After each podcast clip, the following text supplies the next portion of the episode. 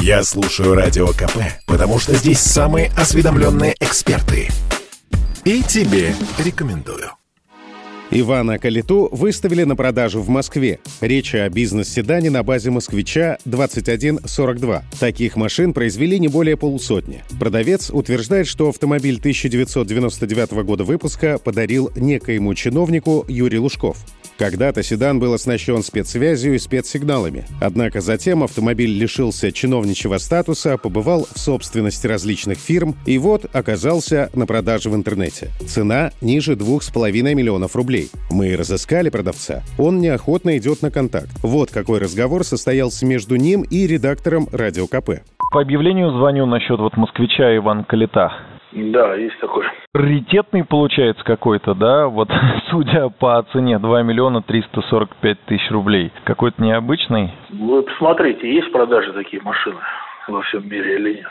И все станет на места, обычный или необычный.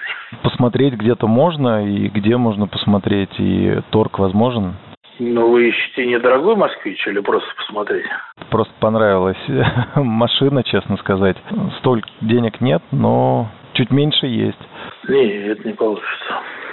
В объявлении говорится, что, несмотря на возраст 23 года, состояние у авто хорошее. Кузов неплохо сохранился, в салоне кожаные сиденья с электроприводами, а за комфортную температуру летом отвечают сразу два кондиционера. Пробег 116 тысяч километров. Идею производить представительские седаны начали воплощать на «Москвиче» в конце 90-х годов с приходом на завод нового руководства во главе с Рубеном Асатряном. Сначала представили князя Владимира, таких машин продали больше 1300, а затем Ивана Калиту. Автоэксперт, ведущий радио КП Максим Кадаков вспомнил, как познакомился с этим бизнес-седаном от «Москвича».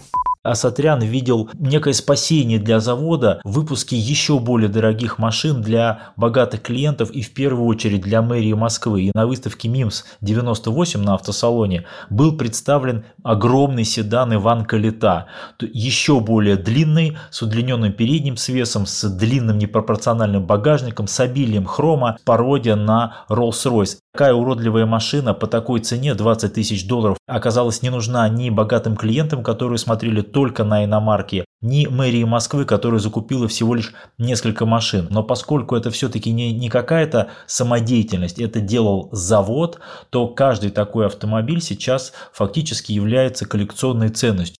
По словам автоэксперта, за такой коллекционный экземпляр в хорошем состоянии можно выручить приличную сумму. Максим Кадаков вспомнил, что самую дорогую такую машину продали за 8 миллионов рублей. Так что, может, нынешнему продавцу седана «Москвич» Иван Калита 99 -го года выпуска пересмотреть свое предложение? Александр Фадеев, Радио КП. Спорткп.ру О спорте, как о жизни.